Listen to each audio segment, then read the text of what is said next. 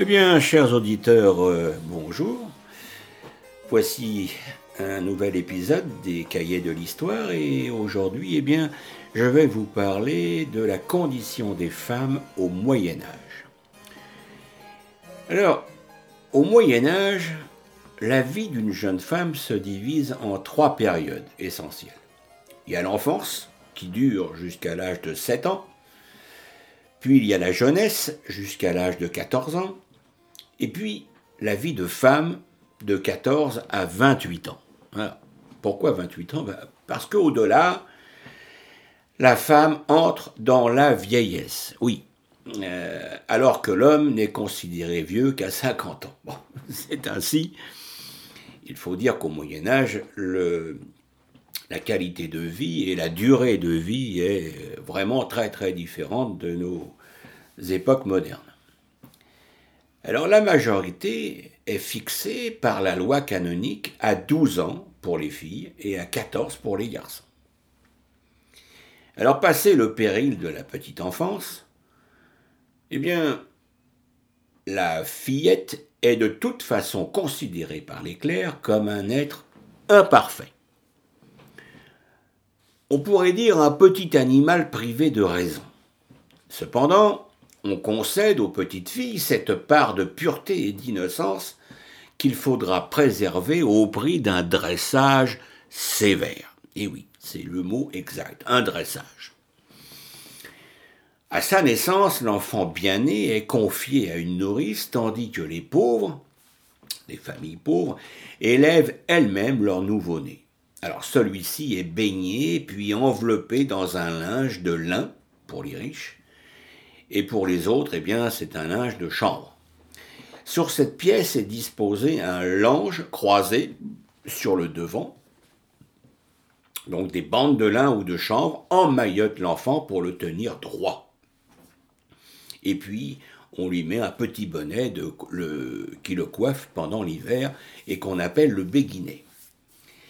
Lorsque la petite marche, eh bien, elle portera une chemise comme les garçons une longue robe fendue, de couleur rouge, verte ou bien rayée. Les pauvres la tailleront dans de vieux vêtements. Vers deux ou trois ans, l'enfant est sevré. Alors c'est une étape cruciale car un enfant sur trois meurt avant d'atteindre l'âge de cinq ans. Et souvent, poussé par la pauvreté, on abandonne l'enfant, surtout si c'est une fille. Alors à 7 ans, filles et garçons suivent des voies différentes. Dans les familles riches, les filles apprennent à filer la quenouille, à broder ou lisser des rubans. C'est l'âge où elle peut être offerte à un monastère ou bien tout simplement fiancée. À 7 ans. Dans les campagnes, la fillette reste auprès de sa mère pour vaquer aux soins du ménage et des travaux des champs, du tissage, de la garde des animaux également. Elles grandissent au sein de fratries où les aînés jouent un rôle important. Au XIIe siècle, le dominicain Vincent de Beauvais recommande d'éduquer les filles dans l'amour de la chasteté et de l'humilité. C'est pourquoi les mères veillent à ce que les filles soient modestes, travailleuses et soumises. Quant aux filles nobles, elles sont souvent confiées, depuis le Moyen Âge, à des moniales qui leur enseignent la lecture, l'écriture et les travaux d'aiguille. Le légiste Pierre Dubois va jusqu'à proposer qu'elles apprennent le latin, les sciences et un peu de médecine au Moyen Âge. Elles sont de fait plus instruites que les garçons que l'on occupe à se former à la guerre la vocation de la femme médiévale est orientée vers un unique but, le mariage et la maternité. Point. Alors, même mariées, eh bien, les femmes exercèrent de nombreux métiers au Moyen Âge. En ville, par exemple, elles peuvent travailler dans le commerce, le secteur du textile et de l'alimentation, comme, comme la boulangerie, la fabrication de la bière et l'industrie laitière ou bien en tant que lingère bonnetière, couturière, blanchisseuse, servante. Ah, il faut dire également que les salaires féminins sont très très inférieurs à celui des hommes. À la campagne, elles participent aux travaux des champs, aux soins et à la garde des animaux, à la tenue de la maison, au tissage et au filage du lin, et la cuisson du pain également, préparation des repas et entretien du feu. Et bien sûr, bien sûr, elle s'occupe des enfants. Alors si la paysanne doit savoir tenir sa maison, la bourgeoise et l'aristocrate doivent apprendre à diriger les domestiques, acquérir des notions de chant et de danse, se bien tenir en société, mais aussi savoir coudre, filer, tisser, broder, ainsi que gérer ces domaines, surtout en l'absence de l'époux. Alors l'Église regarde les femmes euh, instruites d'un très mauvais œil. Elle insiste surtout sur l'éducation religieuse pour toutes. La jeune fille, devenue pubère, fait peur. Elle est étroitement surveillée par ses parents. La beauté féminine, tantôt redoutée, tantôt désirée, est un objet de fantasme pour les hommes. Pour les clercs, elle est associée au diable, à la tentation, au péché. Mais elle est célébrée par les chantres de l'amour courtois et elle inspire chevaliers et troubadours. Alors au XIIe siècle, par exemple, eh bien, la femme idéale du Moyen Âge doit être élancée. Avoir la taille mince, des cheveux blonds ondulés, un teint de lys et de rose, une bouche petite et vermeille, des dents blanches et régulières, de longs yeux noirs, un front haut et dégagé, le nez droit et fin. Pieds et mains sont fins et racés, les hanches étroites, les jambes fines mais galbées, les seins petits, fermes et haut placés, la peau très blanche. Alors ces critères de beauté ne changeront pas chez les auteurs du XIIe au XVe siècle. Le goût pour un large front s'accentuera à la fin du Moyen Âge, si bien que la femme tirera à l'excès ses cheveux à l'arrière et aura recours à l'épilation. Elle emploiera des artifices pour souscrire à l'idéal masculin. Alors on a parlé que l'Église voyait effectivement les femmes d'un mauvais œil, et pendant des siècles, eh bien, la femme incarna le maléfice. Alors les procès de sorcières, véritable cri de haine contre les femmes, sont l'aboutissement de longs siècles de misogynie cléricale. Fille d'Ève, la femme est responsable de l'expulsion du jardin d'Éden en connivence avec le serpent, et elle ne peut s'empêcher de jeter des sorts. La femme est castratrice elle peut faire croire que le membre viril a été enlevé du corps de l'homme par le nouement de l'aiguillette. Alors, accusées de magie noire, de sorcellerie et d'envoûtement, les femmes hérétiques brûlèrent par milliers sur les bûchers de l'Inquisition. Et en 1275, par exemple, fut brûlée la première sorcière condamnée par un tribunal ecclésiastique. Beaucoup de maladies nerveuses étaient assimilées jusqu'au XVe siècle à des possessions qui suscitaient terreur et aversion. On pensait qu'il s'agissait de créatures du démon. En 1330, le pape Jean XXII donnera une nouvelle impulsion au procès de sorcellerie. Deux dominicains allemands, Heinrich Institutori et Jacob Springer écrivirent en 1487 un traité qui devait rester pendant deux siècles la base de la procédure contre la sorcellerie, le marteau des sorcières, à la suite duquel la chasse aux sorcières prit une ampleur considérable au XVIe siècle et au XVIIe siècle. Il fallut attendre le XVIIIe siècle pour que cessent ces procès monstrueux sous l'influence de la pensée rationaliste et des intellectuels du siècle des Lumières. Alors on vient de parler des sorcières, mais maintenant on va parler d'un sujet un peu plus sympathique, le mariage. Eh bien, le mariage, évidemment, il est arrangé. Il est arrangé par les parents dans toutes les classes sociales.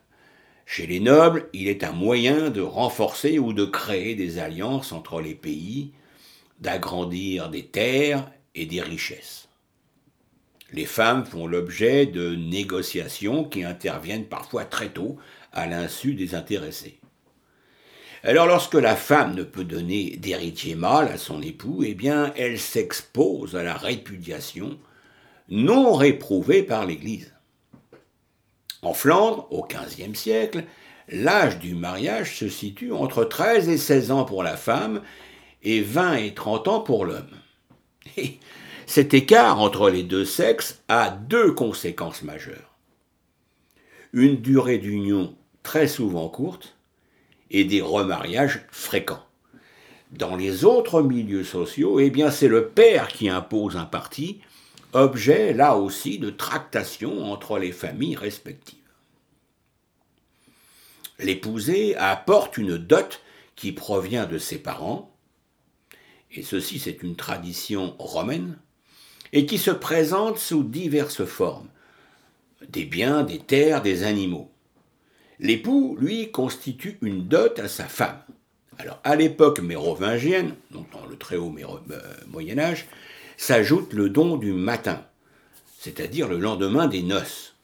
Dot du mari et don du matin constituent le dotalicum, le douer, qui sera un gain de survie pour la veuve.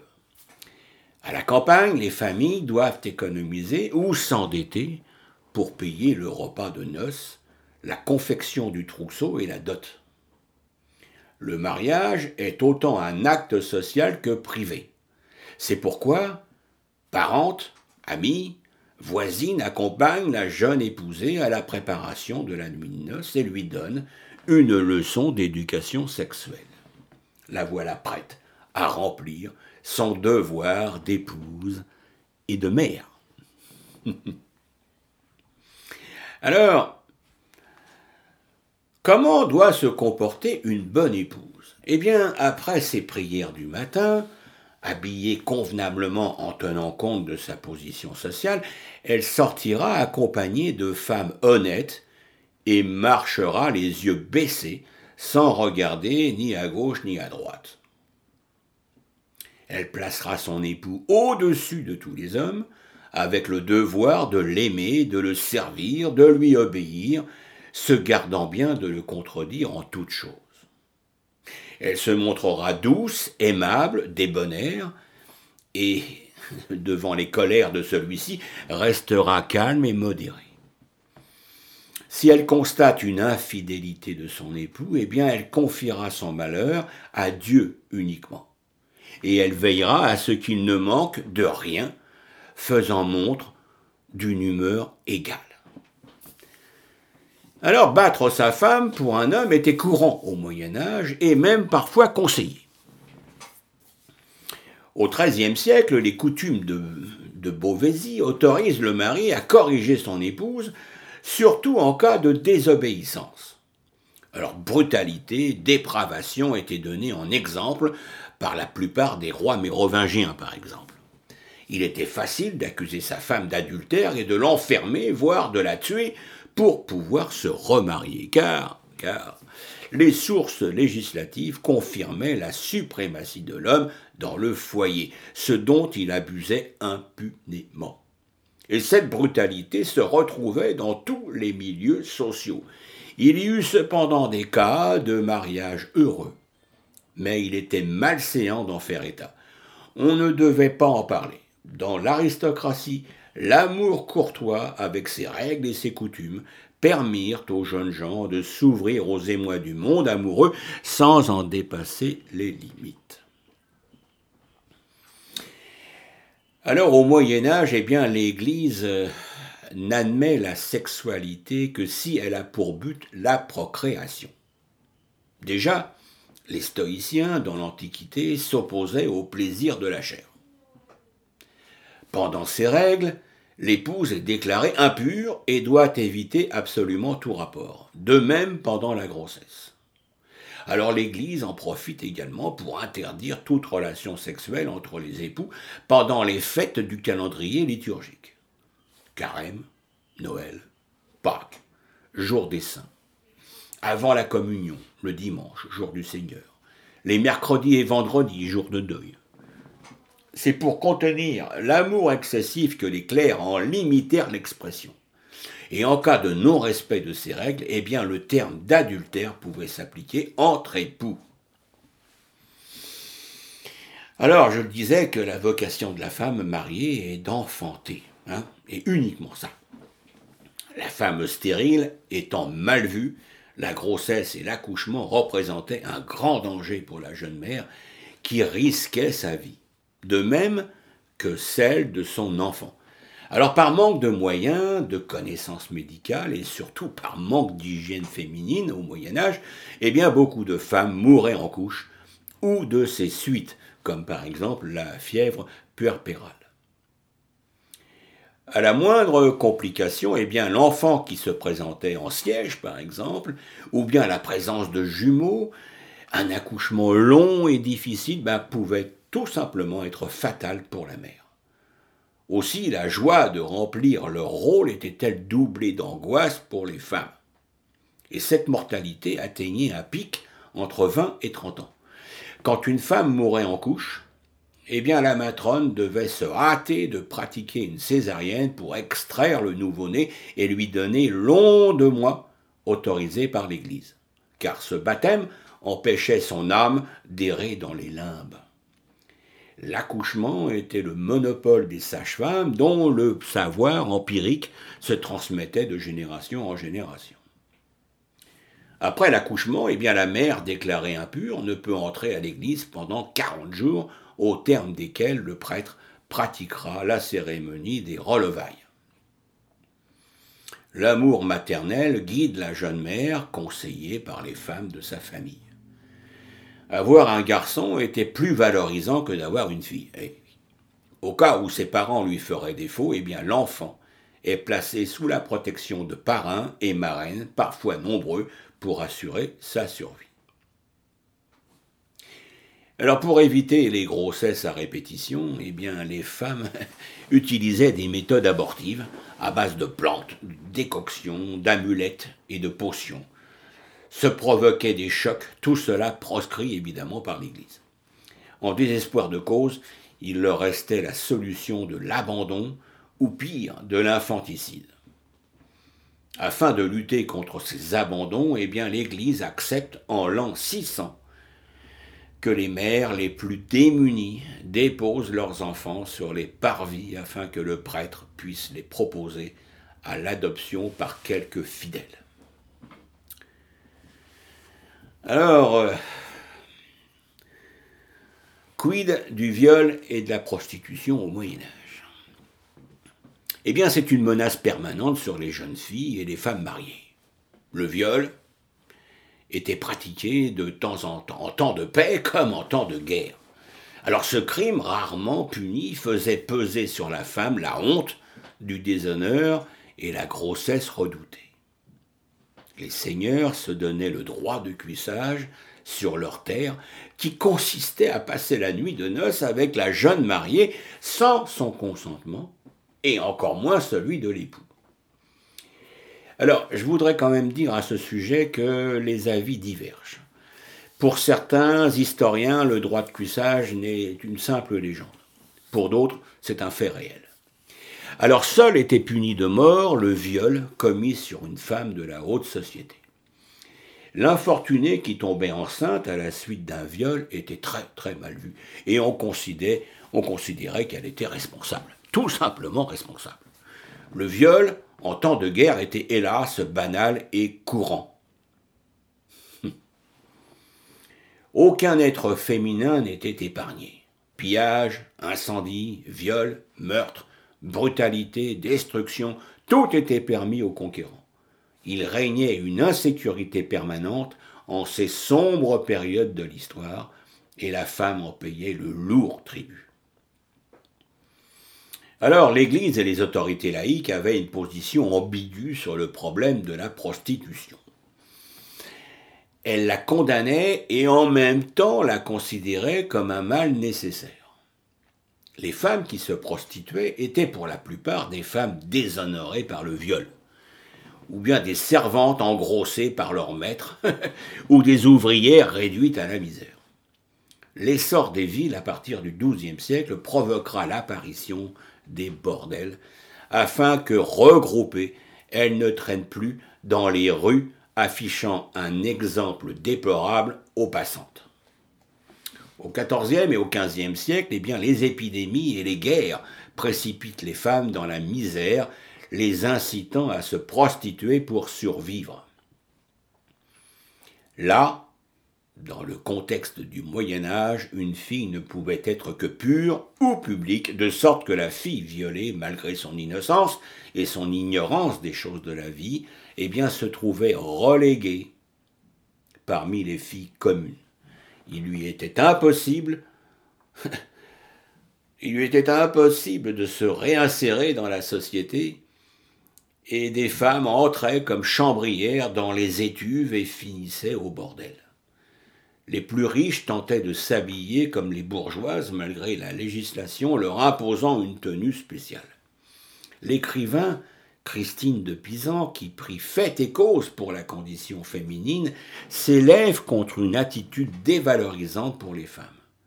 L'Église finit par mettre en place des fondations destinées aux pécheresses repenties, leur redonnant une chance de sortir du cercle vicieux, de prendre le voile ou de se marier alors qu'elles soient des filles perdues, des recluses enfermées à vie, ou des nobles dames, des paysannes, des ouvrières, des moniales ou des sorcières, eh bien la vie des femmes médiévales comporte de multiples facettes dont il convient de poursuivre l'investigation. Alors n'oublions pas, bien sûr, le rôle très important que jouent toutes les femmes instruites et lettrées qui laissèrent, grâce à leurs nombreux écrits, poèmes et psautiers, une trace dans l'histoire. Alors, ces manuscrits, complétés par les registres des procès d'inquisition, nous permettent d'approcher le quotidien des femmes durant cette longue période du Moyen Âge. Alors, les femmes aussi ont une vie religieuse. Le premier monastère voit le jour en 513 en Gaule, euh, la Gaule étant la France d'aujourd'hui, au VIe siècle, dans le royaume mérovingien, se multiplient les communautés souvent fondées par les femmes. Par exemple, la reine Radegonde fonde le monastère de Sainte-Croix. La reine Bathilde crée une abbaye en 656. D'autres voient le jour en Normandie. L'époque carolingienne, qui, suit l'époque euh, mérovingienne, est marqué par de nombreuses créations grâce aux donations des familles royales. Après l'épisode violent des Red Vikings, eh bien de nouvelles abbayes apparaissent autour de l'an 1000, puis des communautés bénédictines affiliées à l'ordre de Cluny. Les monastères féminins recrutent des filles de haut lignage car il faut une dot pour entrer au couvent.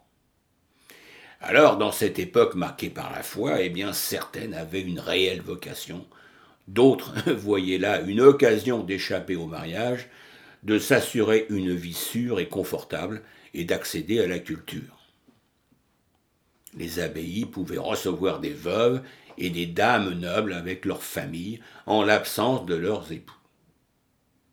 Les candidates au voile devaient se dépouiller de tout bien et suivre les règles strictes de Saint Benoît. Après la messe de midi, Cent coups sont frappés à la cymbale afin que les sœurs se préparent au repas, d'où l'expression être au cent coups. Alors, euh, les abbayes vivent en autarcie. Au XIe siècle se développent des monastères doubles, d'un côté les moines et de l'autre les moniales, séparés par des clôtures et des grilles, mais l'Église voit cette mixité d'un mauvais œil et ceux-ci seront l'objet d'interdits conciliaires et civils. Certaines femmes, pour expier leurs fautes et se consacrer à Dieu, pratiquaient la réclusion qui consistait à vivre dans une étroite cellule de pierre qu'on appelait le reclusoire et dont la porte était scellée, ne laissant qu'une petite ouverture pour recevoir leur nourriture et ce choix était précédé d'une cérémonie de renonciation définitive à la vie publique. Ouf. Ces cellules étaient construites près d'une église ou d'un cimetière, ou près d'un pont où venaient les consulter les passants qui leur demandaient de prier pour eux. L'âge d'or du reclusage s'étend du XIe au XIVe siècle. Et au XIIe siècle, eh bien, les moniales appartiennent à l'ordre bénédictin ou à l'ordre de Cîteaux, puis apparaissent les dominicaines et les clarisses. Et tous les monastères sont tenus d'accueillir voyageurs et pèlerins. La religion imprègne la vie culturelle et joue un rôle fondamental dans la vie des femmes médiévales, qu'elles soient nonnes ou laïques. Alors, le veuvage et la vieillesse. Eh bien, conséquence des épidémies et des guerres, beaucoup de femmes mariées très jeunes se retrouvaient veuves avec des enfants en bas âge dans de, difficiles conditions financières, ce qui les poussait à se remarier. Les aristocrates n'avaient guère le choix car il leur fallait un appui pour défendre leur domaine. Et d'autre part, elles subissaient les pressions de leurs familles qui voulaient les utiliser conclure d'autres alliances. Alors lorsque les enfants étaient adultes, eh bien leur mère pouvait demeurer chez eux, ces biens restant incorporés au patrimoine familial. Au cas où elles souhaitaient se remarier ou entrer au couvent, eh bien elles pouvaient reprendre leur dot ou leur douaire, mais ses héritiers préféraient lui verser une rente. Alors ben, cette situation engrangeait souvent des conflits d'intérêts et d'interminables procès dans les familles. Une jeune veuve non remariée était regardée avec méfiance. Des soupçons d'avarice ou de luxure pesaient sur elle. En ville, cependant, elle pouvait continuer à diriger son atelier ou son négoce, ou même fonder une petite entreprise. Dans son livre Les Trois Vertus, eh bien, Christine, euh, Christine de Pisan, elle-même, veuve très jeune, conseille aux femmes d'ignorer les médisances, de se monter sages, de prier pour le salut de leur défunt mari, et incite les jeunes veuves à se remarier pour fuir la misère et la prostitution. Alors, la femme âgée, est plutôt dénigrée. À 60 ans, elle symbolise la laideur et est associée à la sorcière. L'art religieux lui attribue un rôle maléfique l'âge de la mortalité se situait entre 30 et 40 ans pour la femme et 40 à 50 ans pour un homme en moyenne. Grégoire de Tours cite des cas de femmes d'âge avancé pour l'époque. La reine Ingeberg, épouse de Caribert par exemple, donc euh, la dynastie mérovingienne, la religieuse Ingritude, Certaines abbesses également atteignirent 70 ans, 80 ans dans les campagnes ou dans l'aristocratie. Et bien voilà, euh, voilà ce que je pouvais dire. Maintenant, il est bien évident que les femmes avaient aussi euh, euh, la faculté d'écrire. J'en ai parlé, Christine de Pisan, mais il y a eu également des femmes cultivées comme Aliénor d'Aquitaine, Hildegarde de Bingen, et puis bien sûr Christine Pisan. Voilà. Eh bien, la période du Moyen Âge couvrant dix siècles, le rôle de la femme a évolué et parfois régressé en fonction des lois et des réalités économiques ou démographiques. Et à terme, eh bien, à terme, la femme deviendra l'objet d'un débat passionné au centre d'un Occident chrétien qui doute et s'interroge depuis la querelle des femmes n'a jamais cessé d'agiter la société. Eh bien, chers auditeurs, j'espère que cette demi-heure vous a passionné parce que la condition de la femme au Moyen Âge, effectivement, est quelque chose de très important et qui a une liaison aussi avec la condition de la femme aujourd'hui dans notre époque contemporaine. Merci de votre écoute et à bientôt. Au revoir.